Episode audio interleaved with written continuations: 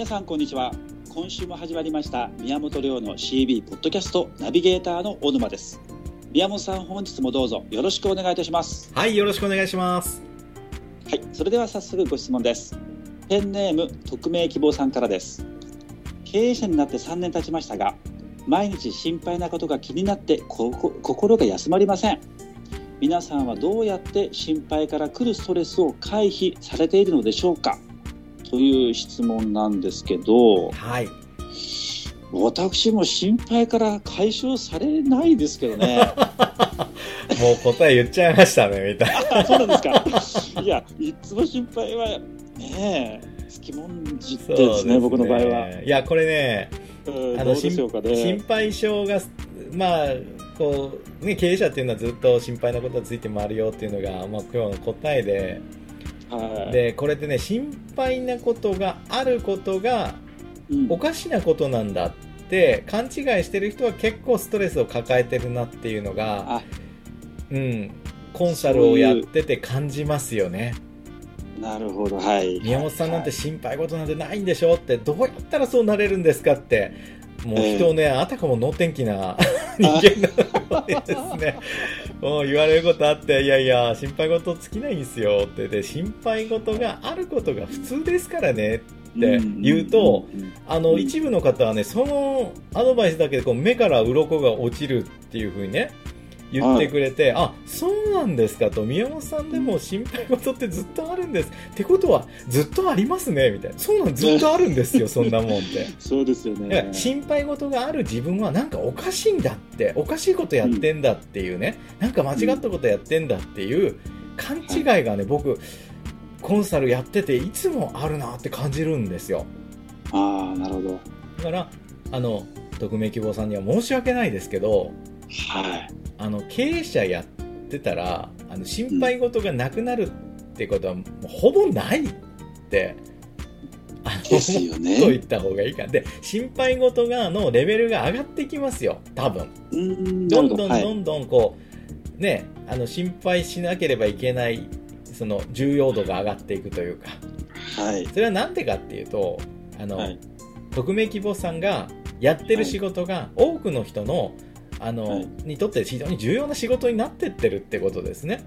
はい。誰にも相手にされない頃っていうのは当然お金の心配だけしてりゃいいですけどはい。例えばそこに従業員さんが出てきたり、はい。ね、お客さんがいっぱい増えてきたりでお客さんって言っても、その個人のお客さんからどんどんどんどんこうなんていうんですか掃除がなければ売り上げが作れないくらいのはい。こう、ね、重要度の高い仕事っていうのが出てくるじゃないですか。はい。はい。そうするとそれは現場の質が上がってるわけですからはい。心配増えますよね。そうですね。1回に動かすお金も大きくなりますし。そうです。例えば起業したね花のばかりの頃ははい。例えば支払いって言っても月に45万 なんとか払っていけばいいような感じじゃないですか、はい。はいそうですだねからじゃあ銀行でね不当たりみたいに出ないわけですよ。5万くらいだったらはい。親から借りるとか、ね、誰かから借りて補填すればいいだけ、だけどある程度会社規模が立派になってくると月にね、支払う経費が300万とかなっていくわけね。500万とかなっていくわけね。です。ですよね。これ1回資金ショートしちゃうと500万なんてパッと集まる金額じゃないので、じゃないですスよね。トレスは上がりますよね。ぐんと上がりますよね、うん。だからスはトレス、まあ、ストレスっていう言い方はあまり適切じゃないかなと思うので今回はいはい。こう、ね、心配事っていうふうに言葉を置きたいなと思うんですけど、心配事っていうのは自分がやっている世の中に与えている影響が大きくなってる。その分だけ心配のことが増えていってる。だから心配が大きくなるってことは自分結構大したことやってんだなって思ったらいいかなと、そうでうんその指標だと思いますけどね。心配事とか悩み事したくない人は何もしなければいいわけですけどそうそうそうやっぱりやっぱりね動いてれば絶対心配事とか悩み事って出てきますもんうね、ん。でもやっぱ確かに今まだ3年なのではい。お金の心配事っていうのはまだまだ断ち切れてないところありますよね絶対ね。まあ、そうですよね。ね、3年くらいだと、うん。もうちょっとですね、もうちょっと軌道に乗せるまで時間かかるかなっていうところなので、それが一番かもしれませんね匿名希望さんの心配事っていうのは、そうですね。で、まずがこのね、お金の問題って、実は経営者が抱える一番大きな問題のように皆さん考えてますけど、はい。お金の問題ってね、解決するのすごく簡単で、ほ営業すりゃいいだけなんですよね。う確かに。お金言われてみれば。いや、お金の問題って解決策1個しかないんですよ。お客作るしかないんですよ。だから、ねある意味ね、あの、非常に単純明快。お金の問題抱えてる人は営業やってない。でお金の問題抱えてない人は営業やってる。単純にこれだけなんですよ。うんうんだから答え、まあ、簡単か難しいかは別として、はい。解決策を見つけるのひ見つけるのが非常に簡単なんですね。うんだけ、ど、本当の問題は、お金の問題を解決した後で、はい。人の問題なんですよ。うん人間関係の問題だったり、はい。人の問題が出始めると、いよいよもっと悩み深くなってって、なんでか、はい。解決策がないんですよ、人の問題ってね。うん。そのケースごとに全然違う解決策が必要で、はい。うん、なので、えっと、という未来を考えたときに、はい。心配事が絶対なくならないっていうのは分かるわけで、だって参加する人が増えてくるわけです、関わる人が。増えてくるわけですから、はい。とても悩みは深くなって、心配事は増えていくと。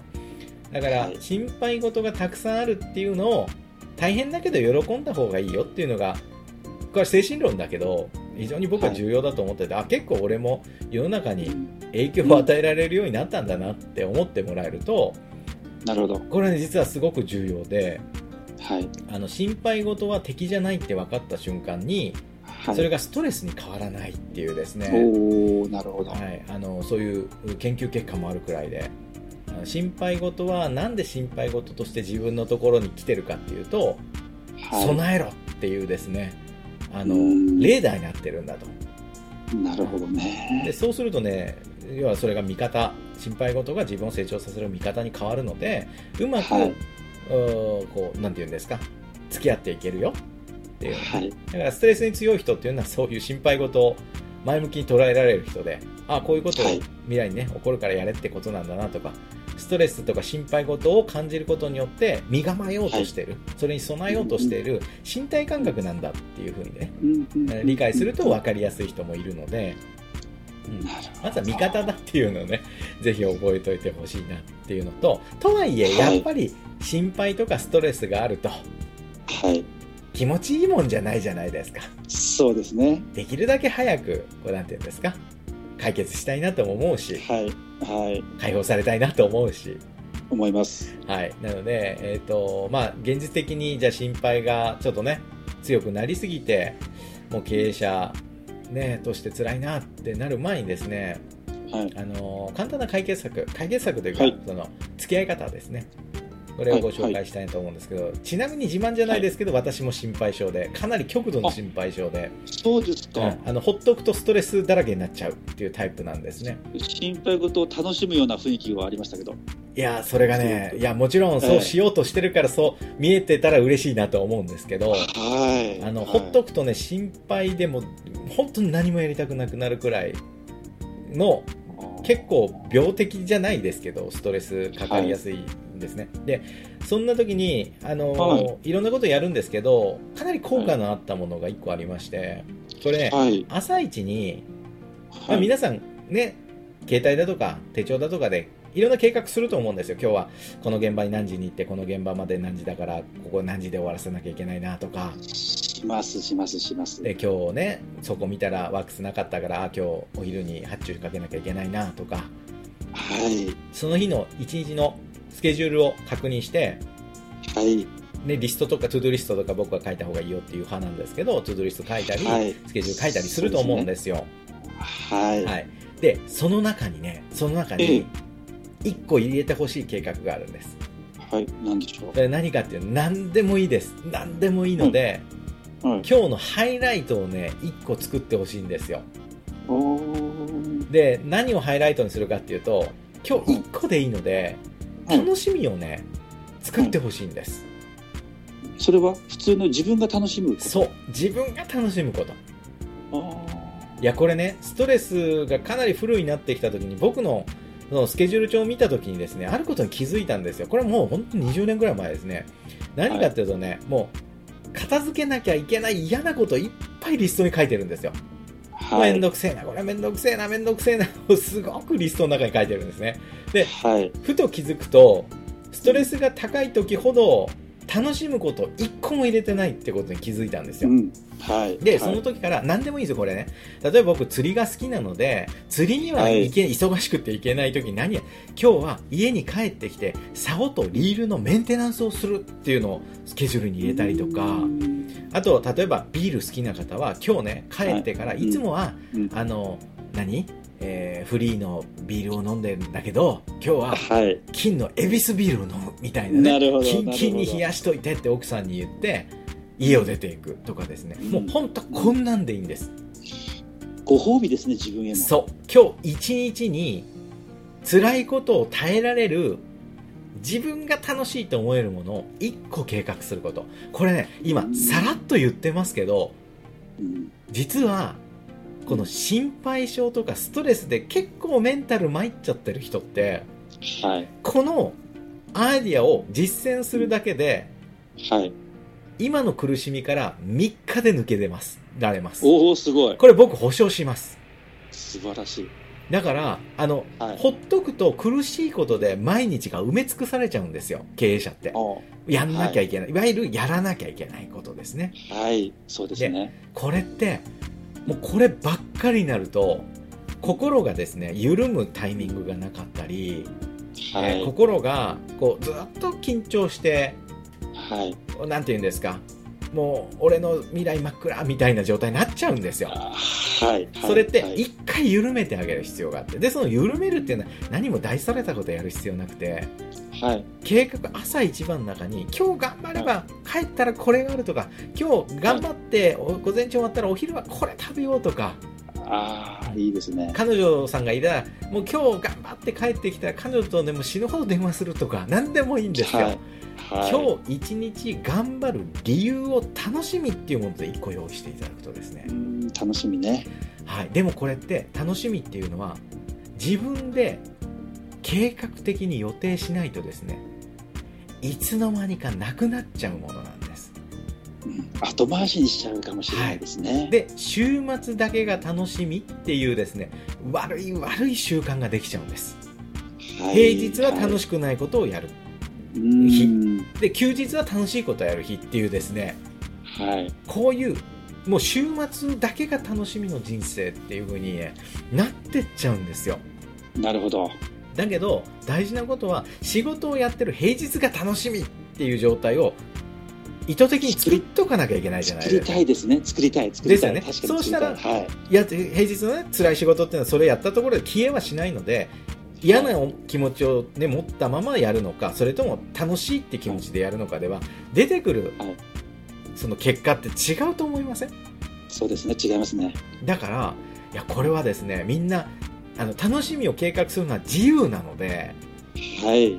でしょ？誰かに許可もらわないと楽しいこと計画しちゃいけないってことないのにだけど、ね。平日の経営者なんて特にそうですけど修行僧のようにですね自分の嫌いなことで毎日をい一日を埋め尽くしちゃうんですよはい。わかります。わかります。たまたま偶然出会った楽しみがあってああなんか今日楽しかった偶然にみたいなねうん一日を過ごしちゃうんですねいやそんなことしなくていい、もう毎日嫌な仕事ああるのはしょうがないんだからプラスそれに楽しいことを1個計画しましょうと。それは自由なんですから。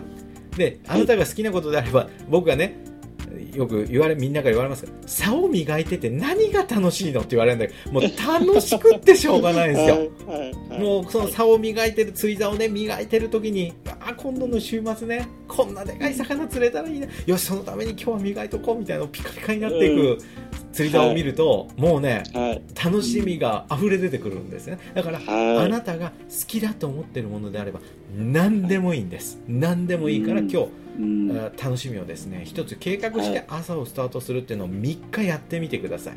そうすると、心配性が自分の心を煩わせるってことは、ほぼないってもうほぼもう絶対って言っていいくらいで、ね、ほぼないはい。って僕が保証しますんで。あ、面白い。これはね楽しみをね計画されてみてくださいよ。